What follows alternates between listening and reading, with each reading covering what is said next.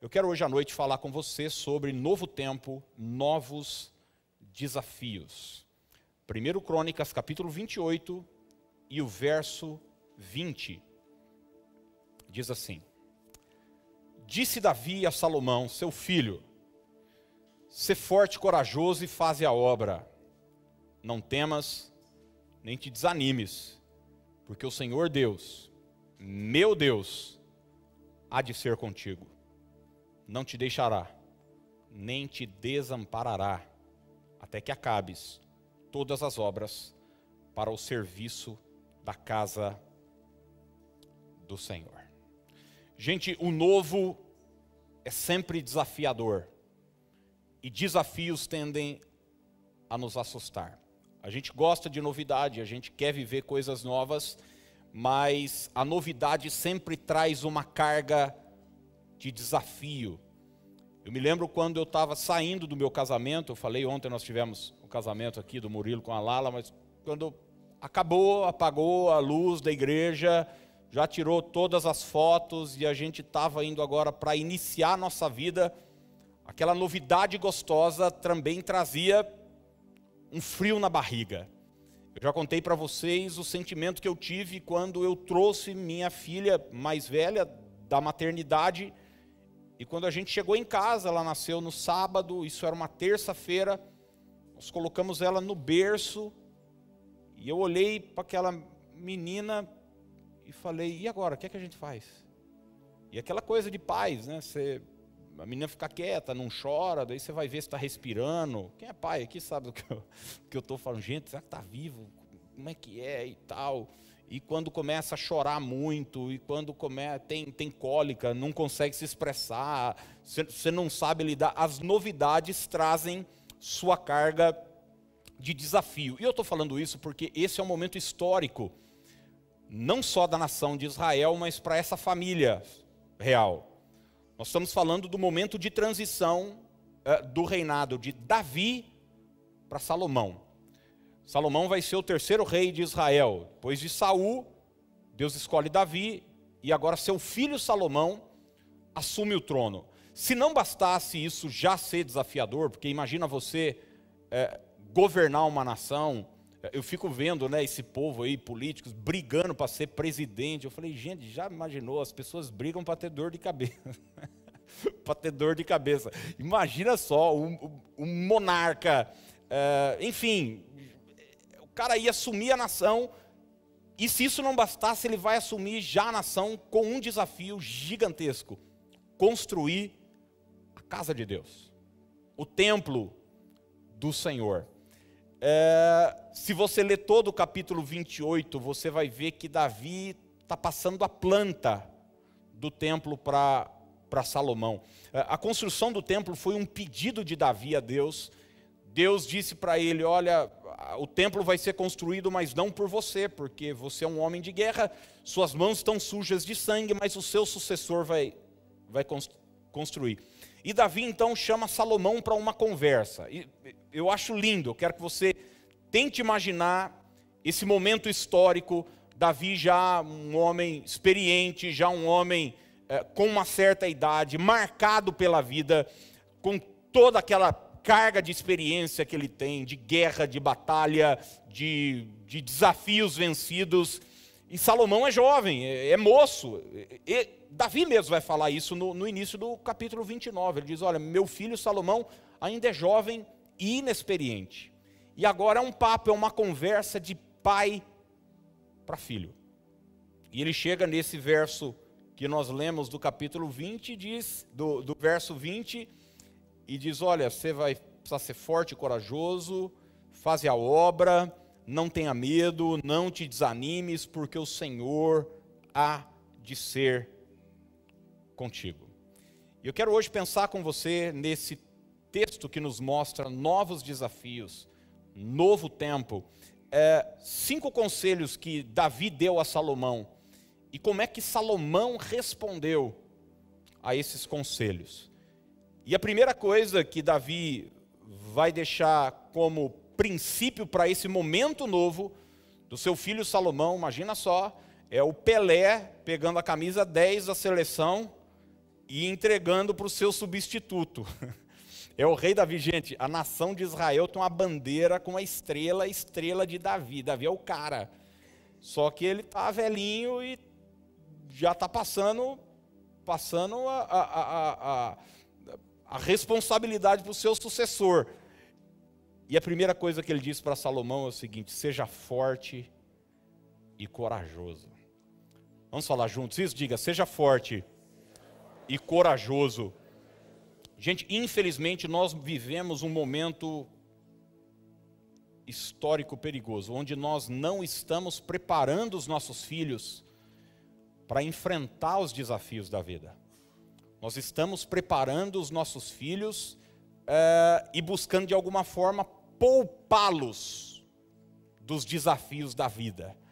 A gente está muito mais preocupado em eles não se machucarem, em eles não se ferirem, quando isso vai acontecer, porque a vida é dura, porque a vida tem as suas batalhas, e nós, óbvio, com boa intenção, queremos os proteger de qualquer forma e estamos criando uma geração fraca, fraca emocionalmente, uma geração onde as palavras agora é que estão machucando, ferindo, e infelizmente isso tem, tem criado pessoas fracas, fracas emocionalmente, fracas espiritualmente, que não estão preparadas para a vida, porque nós não estamos dizendo para os nossos filhos: vocês precisam ser fortes e corajosos.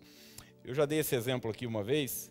Um dos meus filhos estava triste, triste, triste, porque algum amigo uh, na escola uma vez tinha tirado o sarro dele uh, e chamado ele de alguma coisa lá porque ele tinha tirado uma nota boa. A classe inteira tinha ido mal, ele tinha ido bem, e daí, aquela, aquela coisa, CDF, nerd, não sei o que lá, coisa de criança de 10, 11 anos de idade.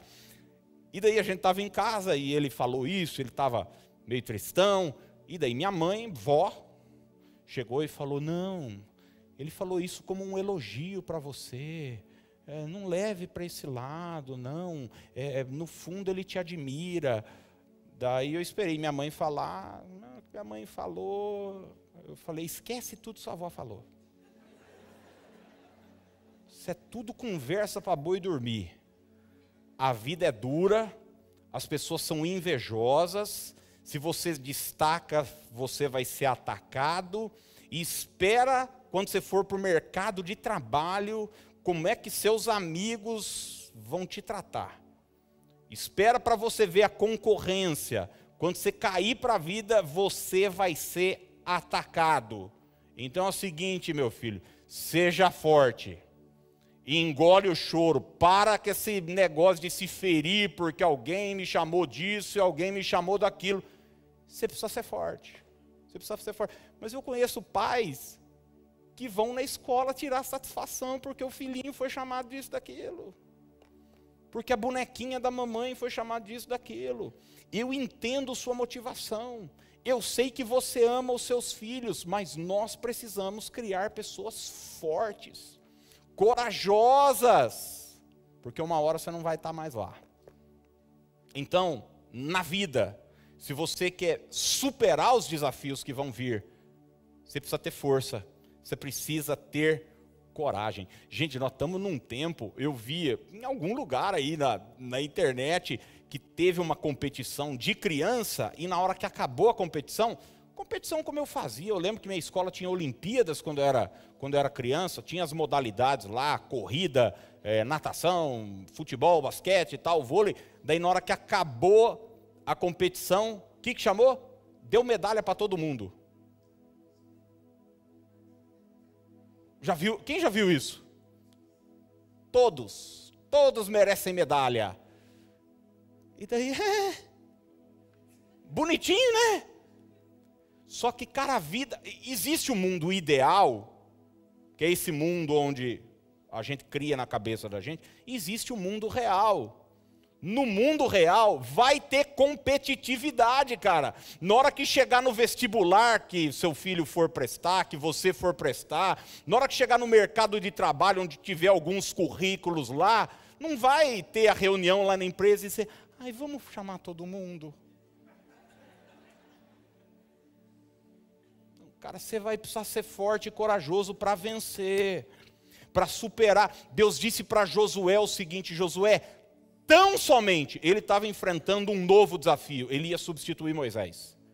Deus disse para ele: tão somente, ou seja, pode faltar outras coisas, mas tão somente, seja forte, muito corajoso. Então quer dizer para você que está entrando num ramo novo da sua vida, você que está sendo colocado num novo lugar na empresa, você que está casando, você que está vivendo um momento novo na sua vida, foi, foi é, é, colocado agora como supervisor numa área na empresa, enfim, você está vivendo um momento de novidade, se prepara, bicho, porque o coro vai cantar.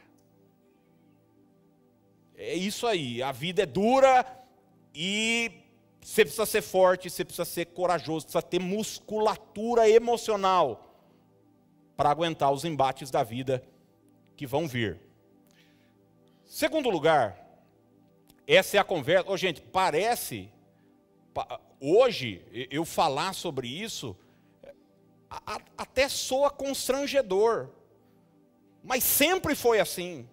Imagina a conversa de um nórdico com seu filho, alguns séculos atrás, gente onde o orgulho de uma criança era olhar para o pai que era um guerreiro, que era um e falar um dia eu vou morrer pelo meu povo.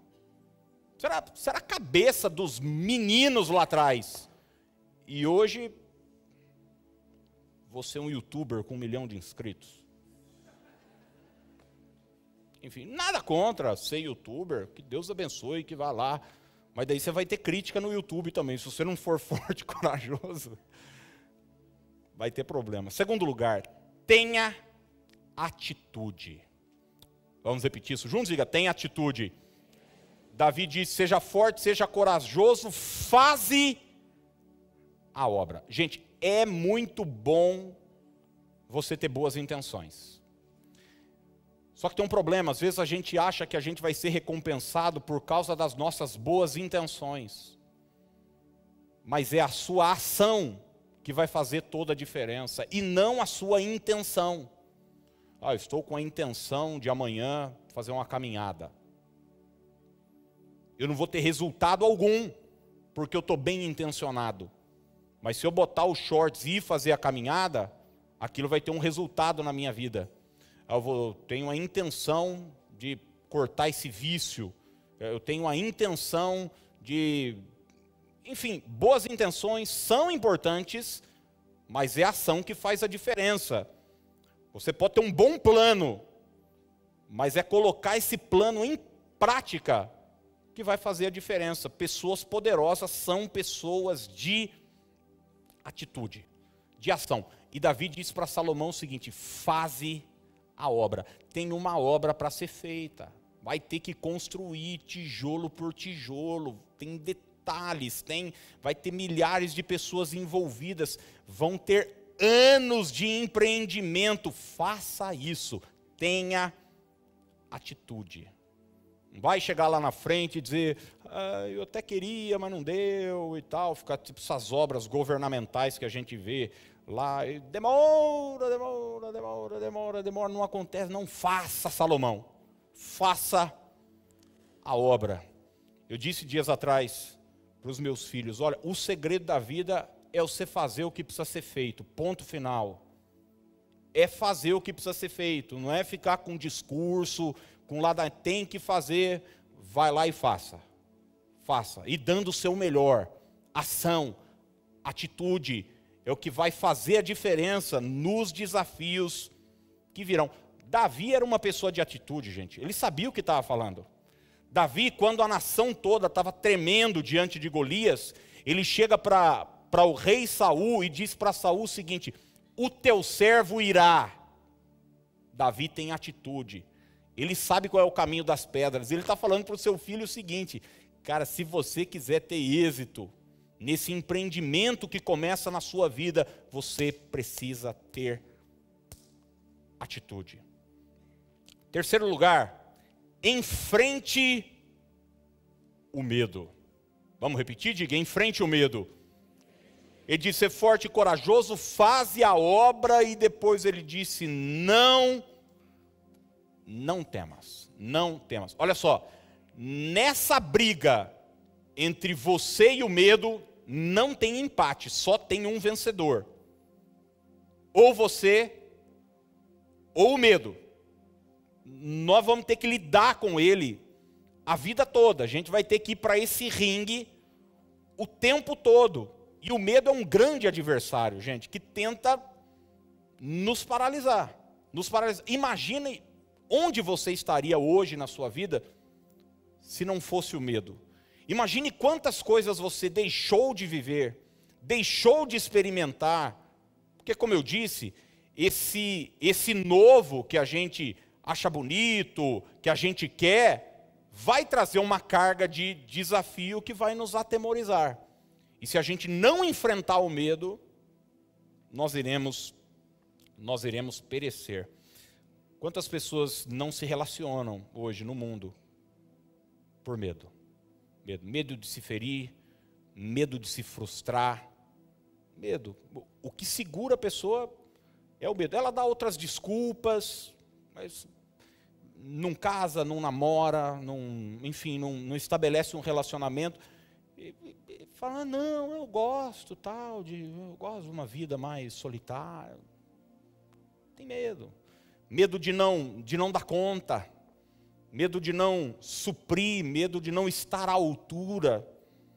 Não corre atrás de um sonho por conta do medo. Eu já vi pessoas dizerem o seguinte: imagina que eu vou botar um filho no mundo, do jeito que está o mundo, drogas, criminalidade. Olha, de fato, o negócio está feio. Mas daí é o seguinte, eu só tenho a oportunidade de botar filho no mundo uma vez. Porque eu não sou Chico Xavier, que acredito que eu vou voltar depois. Eu, eu só tenho uma vida para viver. E daí, nessa única vida que eu tenho para viver, a decisão de ser pai, a decisão de ser mãe, eu vou deixar que o fator determinante seja o medo. Não tem filho por medo, não se casa por medo, não corre atrás do sonho por medo. A verdade é a seguinte: o medo é um péssimo conselheiro. Guarde essa frase. O medo, vamos dizer juntos, diga: o medo é um péssimo conselheiro. Quando você tiver que fazer alguma coisa e você for se aconselhar com o medo, você está no caminho errado. No caminho errado. Ele vai buscar te paralisar me paralisar. Quando Maria estava para viver aquele tempo novo na vida dela, imagina você, gente, receber a visita do anjo Gabriel.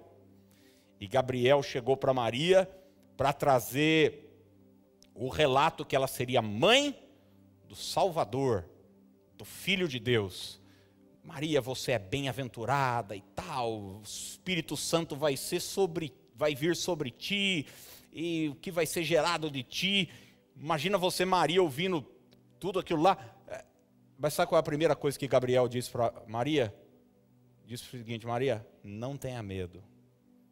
Não temas. Foi a mesma palavra que Gabriel disse a Zacarias ali no templo, anunciando o nascimento de João Batista. Não tenha medo, porque sempre que Deus vai gerar alguma coisa nova em nós, nós teremos o medo como adversário.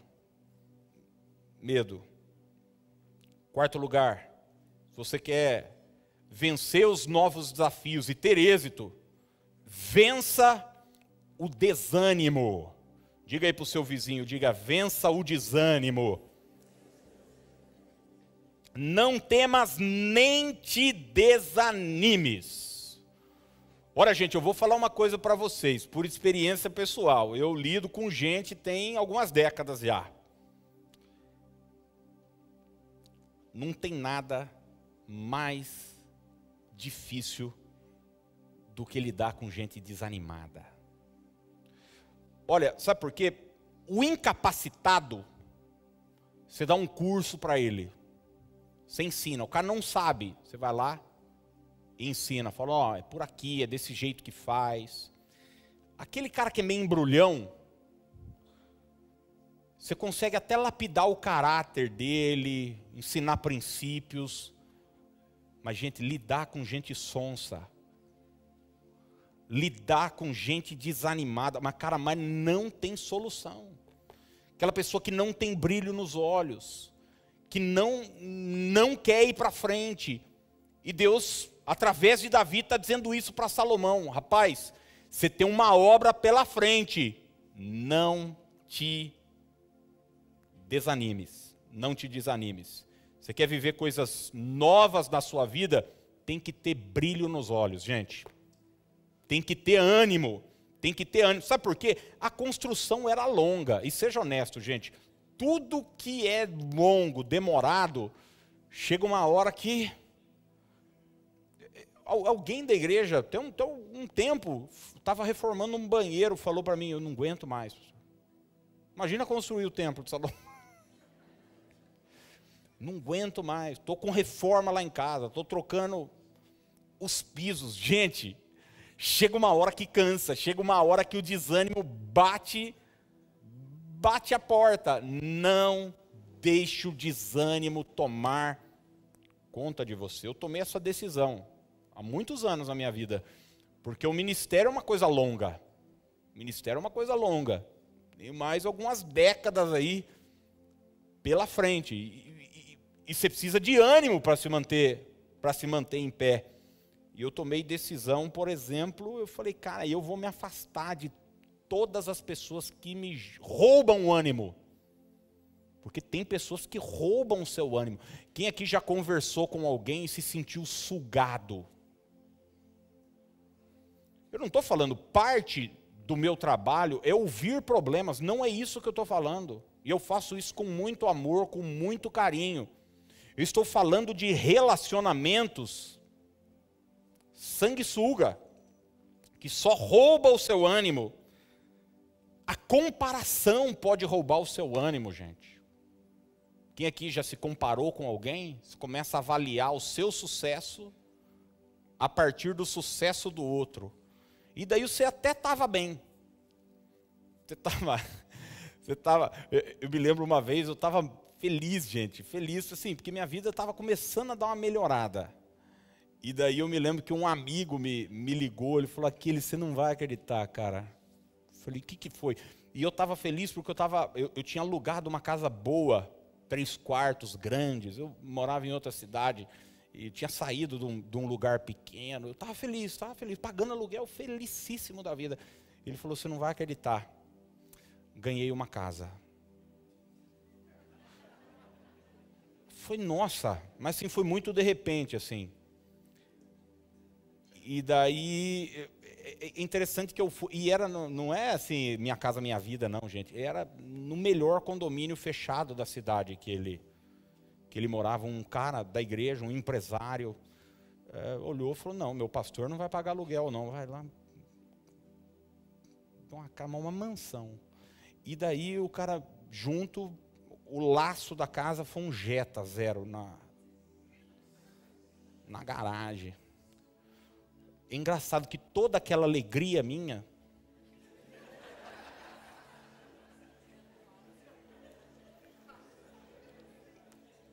Por quê, gente? Eu que estava feliz até pouco tempo, agora comecei a ficar triste, cara, por causa de comparação. Você está lutando contra o peso, daí você está feliz, pô, essa semana emagreci um quilo. Daí você conta para uma amiga, ela fala, emagreci três. Você fala, por que que comigo é, é mais difícil?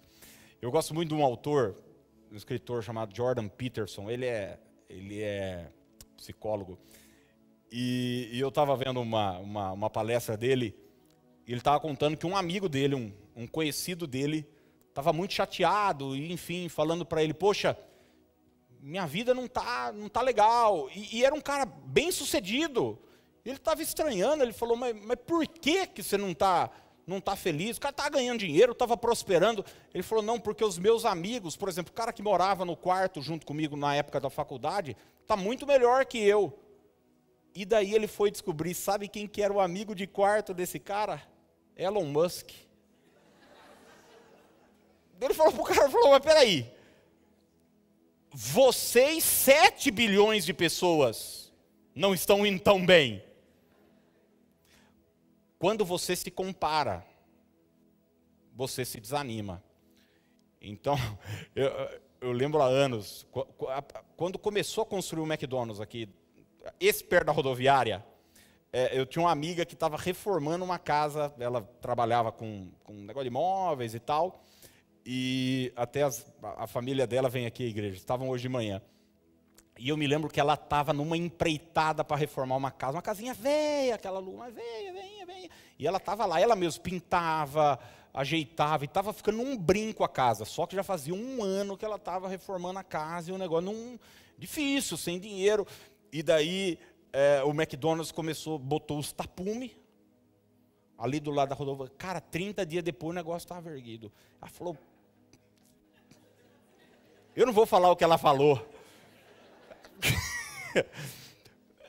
não dá, você vai comparar com o quê? Com o McDonald's? Não dá, não tem jeito. Vai te gerar desânimo. Cuidado, Jesus disse: no mundo tereis aflições, tende bom ânimo. Então, não deixa o desânimo te pegar. Quinto lugar, conte com a presença de Deus. Isso é uma boa notícia, hein? Você pode dizer isso para alguém aí do seu lado, diga, conte com a presença de Deus. Agora, olha só. Olha o que Davi disse para Salomão, e eu quero que você tente imaginar essas palavras saindo da boca de Davi. Davi disse assim para o seu filho, jovem, menino, moço: O Senhor Deus, ele diz, meu Deus. Salomão sabia quem era Davi. Salomão sabia do relacionamento que Davi tinha com Deus. Salomão sabia o gigante que seu filho tinha, que, que seu pai havia derrotado. Salomão sabia que Davi só era Davi por causa de por causa de Deus. E Davi disse para Salomão: O Senhor meu Deus há de ser contigo. Ele não te deixará, ele não te desamparará. Já imaginou você ouvir isso? Você ouvir isso? Diz, olha, o mesmo Deus que esteve com, comigo, filho Sabe, quando eu estava lá no Vale de Elai, aquela anomalia de 3 metros de altura estava na minha frente. Você conhece a história, todo mundo fala disso, tem até música para isso.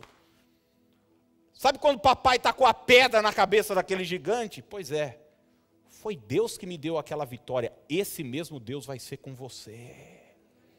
Vai ser com você. Então, você está enfrentando um desafio novo, gente. Você está com um filho novo. Eu sei o quanto isso é desafiador e você, mulher, tem seu trabalho e tem uma criança. Você fala, cara, não vou dar conta disso. Você está tendo que, de repente, criar uma criança sozinha, sozinho. Coisa está difícil. Conte com a presença de Deus. Deus estará com você. Jesus disse: Eu estarei convosco todos os dias até a consumação dos séculos. Você sabe que uma companhia faz toda a diferença, né? Você pode estar num lugar ruim, mas se você estiver bem acompanhado, faz toda a diferença ou não? E você pode estar num lugar bom, se você está com mala sem alça. É assim ou não? Deus nos prometeu: eu estarei convosco. Agora, qual foi a resposta de Salomão a esses conselhos de Davi? Porque conselho bom é aquele conselho que é atendido senão são só palavras. Jesus mesmo nos ensinou: não dê pérolas aos porcos. É só conselho, é só palavra, mas o conselho aplicado faz toda a diferença. E eu quero que você aí pule para 2 Crônicas capítulo 2 agora, e eu vou encerrar deixando essas, esses três princípios que segundo Crônicas vão nos ensinar. Segundo Crônicas 2. Até agora vimos os cinco conselhos de Davi e agora a resposta de Davi, de Salomão, perdão, a esses conselhos. Segundo Crônicas 2:1. Resolveu Salomão edificar a casa ao nome do Senhor. Repita comigo essa primeira expressão, diga: resolveu Salomão.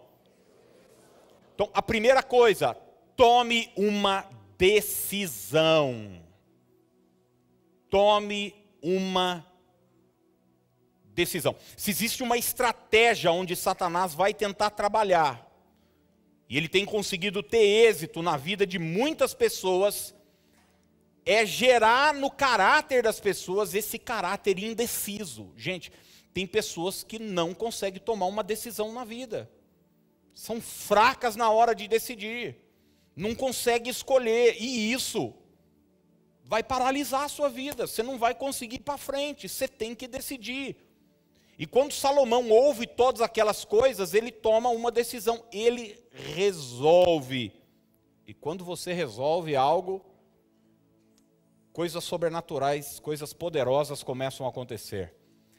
Tem uma frase que eu ouvi de um dos maiores crápulas da, da história da, da, da enfim, de série, que é do Frank Underwood, um do, do, do, protagonista do House of Cards.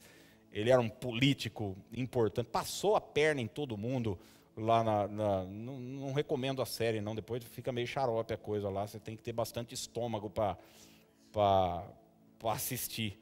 Mas é, é, interessante, ele fala o seguinte no, no meio da série, ele diz, decisões têm consequências, indecisões mais ainda.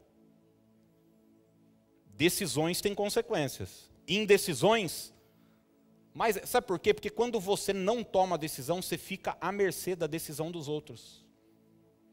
Você fica à mercê da sorte.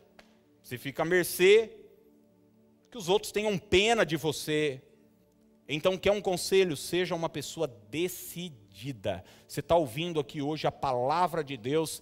Sabe, isso só vai ter efeito na sua vida se você sair daqui hoje resolvido.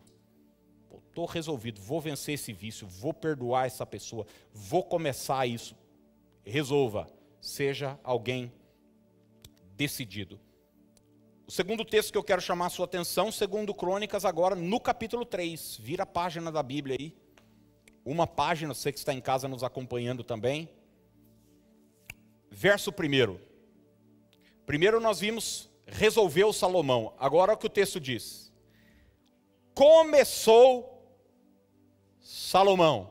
Pode repetir comigo? Diga: começou Salomão começou Salomão a edificar a casa do Senhor em Jerusalém, no monte Moriá, o mesmo monte onde Abraão colocou Isaac no, no altar, é ali que o templo foi edificado. Começou Salomão. Primeiro ele resolve, primeiro ele toma uma decisão íntima, e agora ele começa. E a segunda resposta de Salomão para esses conselhos do Pai e que nos ensinam essa lição importante é dê o primeiro passo. Diga aí para o seu vizinho, diga, dê o primeiro passo. Dê o primeiro passo. Porque você resolve, é uma coisa íntima. Tem poder, tem poder. Mas o negócio começa quando o juiz apita. Na hora que dá o pontapé, o pontapé inicial. A origem da palavra iniciativa é iniciar, começar. Alguém que tem iniciativa é alguém que tem a coragem de começar aquilo que precisa ser começado. Gente, eu relutei tanto tempo para iniciar essa comunidade. Eu estava resolvido, mas eu estava com medo de dar o primeiro passo, porque depois que começa, você sabe, né? Depois, porque uma coisa é você resolve, ah, resolvi casar. Ai, que legal e tal. vamos ver buffet, não sei o que lá. Bota, bota música, bota flor, chama a gente para tirar foto e tal. E festa vai ter, vai ter bolo, entrega os convites e tal. E daí, na hora que o pastor diz o seguinte: Eu os declaro marido e mulher. Pá! Começa o jogo. E daí, meu amigo, apagou a luz, tirou a flor daqui 30 dias chegam os boletos, é, daqui a pouco tem menino. Começou. Tem que dar o primeiro passo. Tem que dar. Resolvi. Atividade física. Resolveu. Amanhã vai tocar o despertador. E aí? Resolvi fazer uma alimentação saudável. Amanhã você vai ter que lidar com Porque quando você resolve, por exemplo, fazer regime, os outros começam a mandar doces, os outros começam a oferecer coisa, você é convidado para comer pizza. É assim, o diabo trabalha de uma forma forte. E às vezes a gente não dá o primeiro passo, gente, porque a gente quer o cenário todo pronto, a gente quer a, a, a, os recursos para a jornada toda, a gente quer o controle dos resultados na nossa mão. Mas guarde isso, gente: viver é como dirigir à noite. Você só vê até onde o farol te mostra. Tem muita estrada pela frente. Você diz: não, eu não vou sair de casa se eu não tiver uma visão da pista total. Você não vai ter. Você só consegue ver até uma parte. E daí não tem jeito. Se você tentar controlar tudo isso, você não vai começar nada, nada na sua vida. Então tenha coragem de dar o primeiro passo. De dar o primeiro passo. O mar se abriu só depois que o povo começou a marchar. Não foi assim, eles oraram, o mar abriu e daí o povo marchou. Quando Moisés estava orando, sabe o que Deus falou para ele? Pode parar de orar. O que, que, você está orando? Está doido? Faraó aí atrás de você vai ficar orando aí, você vai vir para o céu, pisoteado por cavalo, de faraó, de todo exército. O que, que é isso, menino? Porque clamas a mim, diga ao povo que a pisou na água, o mar abriu. Tenha coragem de dar o primeiro passo. Iniciativa, iniciativa faz toda a diferença. E em último lugar, segundo Crônicas, capítulo 5 agora. Primeiro, resolveu. Segundo, começou. Terceiro lugar, segundo Crônicas 5:1. Assim, se acabou toda a obra que fez o rei Salomão para a casa do Senhor. Diga, se acabou. Então, terceira, terceira, terceiro princípio que eu vejo aqui é o seguinte: conclua o que começou conclua o que começou. Muita gente é bom para começar, né? É, é, é, bom de iniciativa, mas é ruim de acabativa. determinação é você ter a capacidade, determinação de terminar aquilo que foi aquilo que foi começado. Por você colocou um projeto, você foi colocado num cargo novo, começou um, uma empresa, um relacionamento, é, enfim, tenha a coragem de concluir. Não vai deixar as coisas pelo caminho, gente. Não vai deixar as coisas pelo caminho. Eu falei esses dias, numa, numa das mensagens, numa quinta-feira, que eu tenho me preocupado muito com uma palavra que eu tenho ouvido muito na boca de, das pessoas hoje. É, eu entendo a fala, eu já usei essa palavra, mas ela só não pode ser dita como um subterfúgio, como uma desculpa que é a seguinte: um ciclo se encerrou. Eu acho que ciclos se encerram, mas não a cada dois meses. Porque tem muita gente deixando muita coisa pelo caminho, não termina nada que começa. E daí não vale a pena. Salomão resolveu começar a obra, começou a obra e terminou a obra. Inaugurou a obra que em nome de Jesus haja no meu coração e no seu coração, haja no meu caráter e no seu caráter determinação. Determinação. Paulo diz o seguinte: eu combati o bom combate, eu completei a carreira. Às vezes a gente olha e fala, fulano começou tão bem, não adianta nada.